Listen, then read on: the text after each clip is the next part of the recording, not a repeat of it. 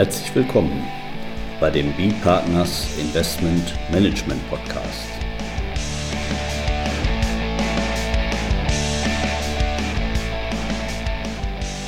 Immer wieder Mittwochs, kurzer Wochenrückblick, was in unserer Beratungspraxis besonders interessant war.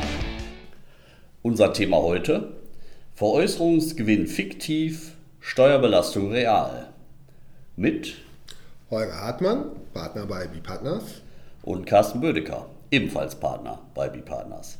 Ja, Holger, du hast uns äh, ein aktuelles Urteil des äh, Finanzgerichts Köln mitgebracht zum Thema äh, Fonds, also insbesondere Aktienfonds oder Mischfonds, alles, sag mal, alles was Teilfreistellung betrifft. Genau. Aber äh, wenn man da sich die Gesamtentwicklung hat, Aktien negativ, nicht? man hat vor dem Stichtag 31.12.2017 seinen Aktienfondsanteil erworben, lief erst gut, bis im Januar 2018, da läuft es nicht mehr gut, Gesamtentwicklung ist also mies, aber zum 31.12.2017, da war es gut, da hatte ich einen Gewinn. Ja. Und da haben wir jetzt ein aktuelles Urteil dazu, die eben durch diese Systemumstellung doch äh, zu einem interessanten Ergebnis führt. Ja, äh, auf, auf den ersten Blick tatsächlich kann, kann, kann, man durchaus verstehen, dass der Anleger überrascht war und, und vielleicht auch äh, viele äh, der, der, der, interessierten Öffentlichkeit ähm, das mit, mit, mit einem äh, Stirnrunzeln zur Kenntnis genommen haben. Ja, in der Tat, du hast es schon erwähnt, ähm, Anfang September, am 8.9. hat das FG Köln diese Entscheidung erlassen, letzte Woche veröffentlicht, entsprechende Pressemitteilung äh, wurde herausgegeben. Also andere Rheinseite wird aber trotzdem auch in Düsseldorf wahrgenommen. Wird auch hier wahrgenommen und ernst genommen, absolut, ja. Ähm, ja, um, um sozusagen vor, vorwegzunehmen, dass das äh, Urteil ist noch nicht rechtskräftig, also es ist auch Revision schon eingelegt worden.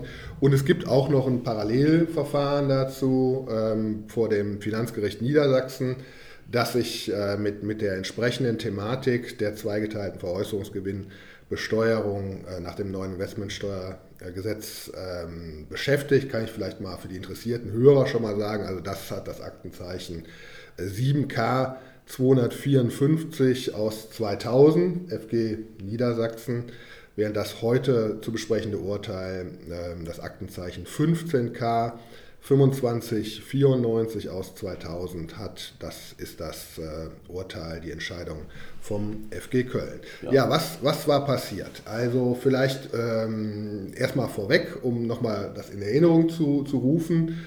Ähm, zum, zum einen Stichtag 31.12. 2017 hatten wir eine Systemumstellung vom, vom alten Investmentsteuergesetz auf das neue äh, Besteuerungsregime.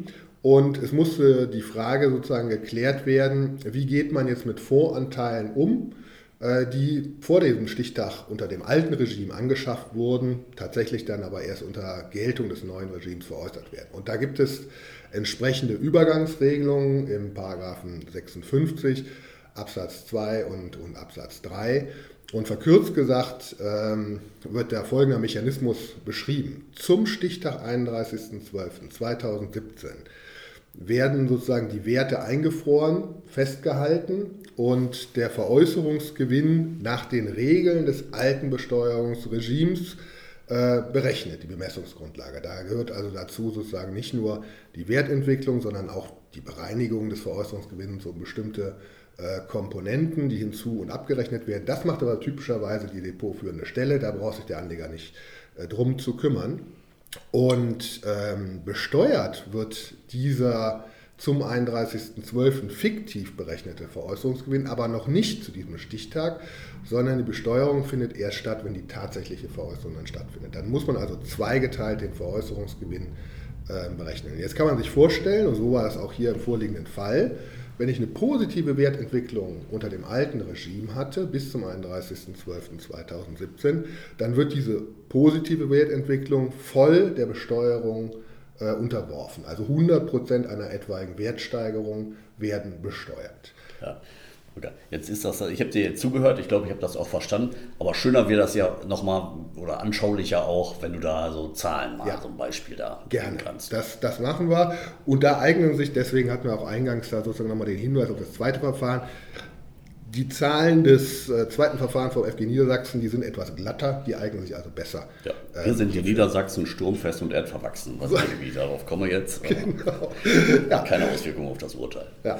Also, da hatte also ein, das gleiche gilt auch für, für, für das Verfahren äh, FG Köln. Es geht hier um Privatanleger, die sich diese Voranteile äh, erworben hatten und in, in, Niedersachsen war es so, dass ein Privatanleger also in den Jahren 2015 bis 2017 mehreren Tranchen Voranteile erworben hatte, äh, Gesamtanschaffungskosten 40.000 Euro.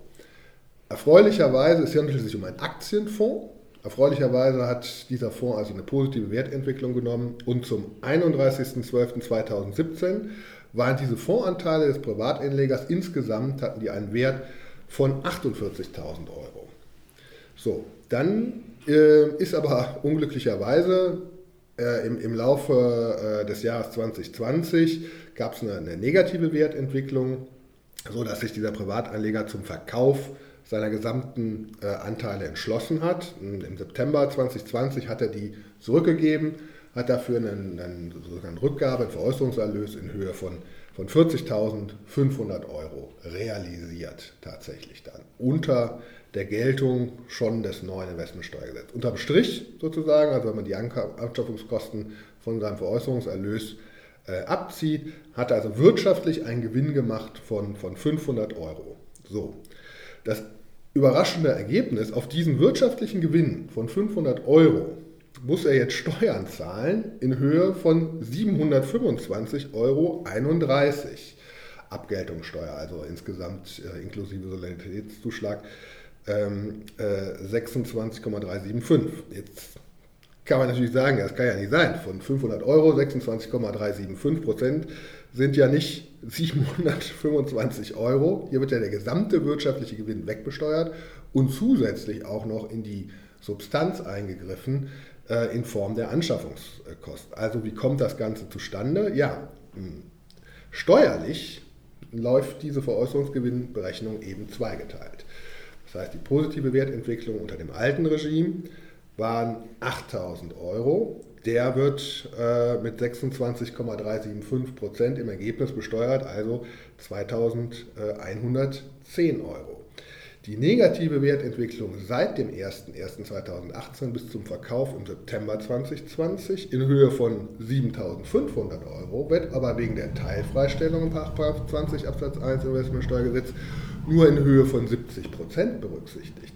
Das heißt, von dieser negativen Wertentwicklung gehen in die Bemessungsgrundlage des Veräußerungsgewinns nur 5.250 äh, Euro ein, sodass ich sozusagen gegenrechnen gegen diesen positiven Steuerbetrag unter dem alten ähm, Investmentsteuerregime, ich nur eine Steueranrechnung bekomme von 1.385 Euro in etwa. Sodass unter dem Strich Steuerbelastung in Höhe von 725 Euro bleibt.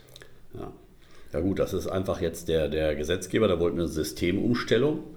So, was, was kann ich machen, wenn ich, wenn ich, wenn ich so eine Systemumstellung ähm, habe? Da muss ich eben das eine System jetzt nun irgendwie zu diesem Stichtag beenden und, und das äh, neue System dann danach starten lassen. Also spontan fällt mir da jetzt auch nichts anderes ein, wie der Gesetzgeber das denn anders machen sollte, als eben zu sagen, okay, ich will neu einsteigen. Also im Prinzip muss ich so tun, als ob der neu angeschafft wurde, also der alte Anteil veräußert und im alten System noch, im alten, in der alten Steuerrechtswelt und im neuen System dann eben angeschafft wurde.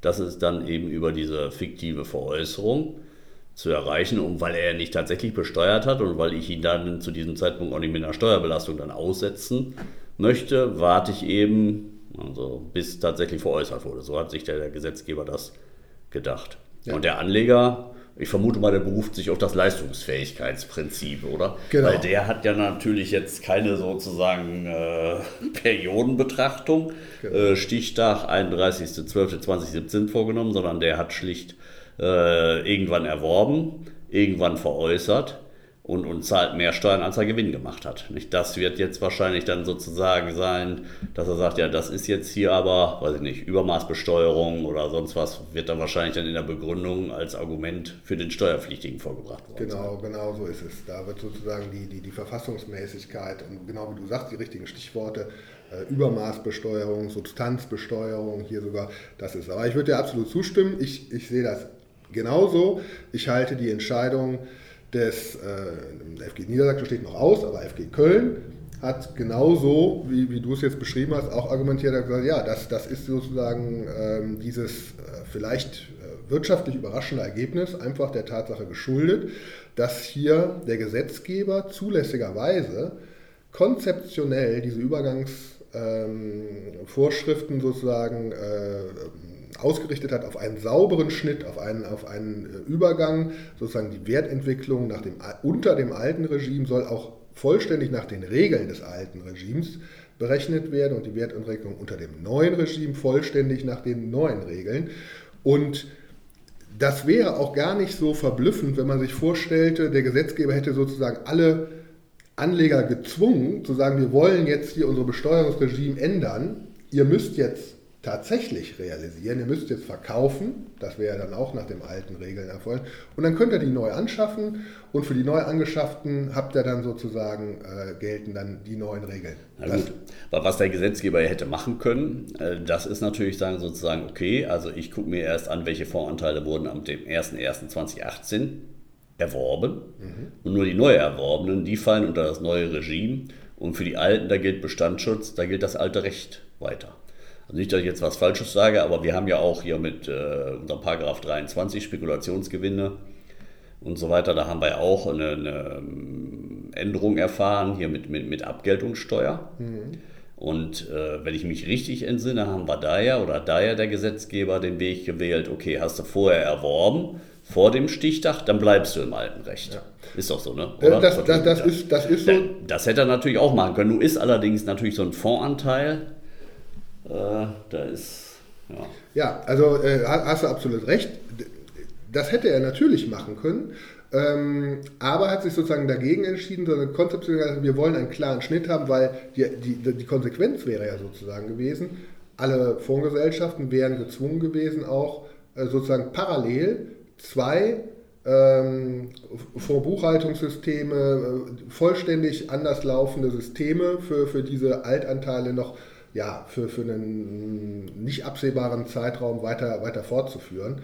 Dagegen hat sich der Gesetzgeber, wie ich meine, zulässigerweise entschieden. Und man muss eben auch sehen, das Ganze geht ja in zwei Richtungen. Wir können den Fall ja auch vollständig umdrehen und sagen, äh, die Wertentwicklung war unter dem alten Besteuerungsregime äh, ungünstig und positiv unter dem neuen. Dann wäre jetzt nicht nur, wäre nicht nur diese 500 Euro äh, wirtschaftlicher Gewinn vollständig steuerfrei gewesen für den Anleger, sondern hätte sogar darüber hinaus auch noch äh, Verlustverrechnungspotenzial für andere Kapitaleinkünfte ähm, gehabt äh, in, in Höhe von ähm, ja, äh, rund 2050 Euro, die er dann auch noch steuerfrei hätte äh, vereinnahmen können. Also das, das läuft in beide Richtungen. Wir haben insgesamt, muss man eben sehen, es gibt vier Konstellationen, die ja, die ja denkbar sind.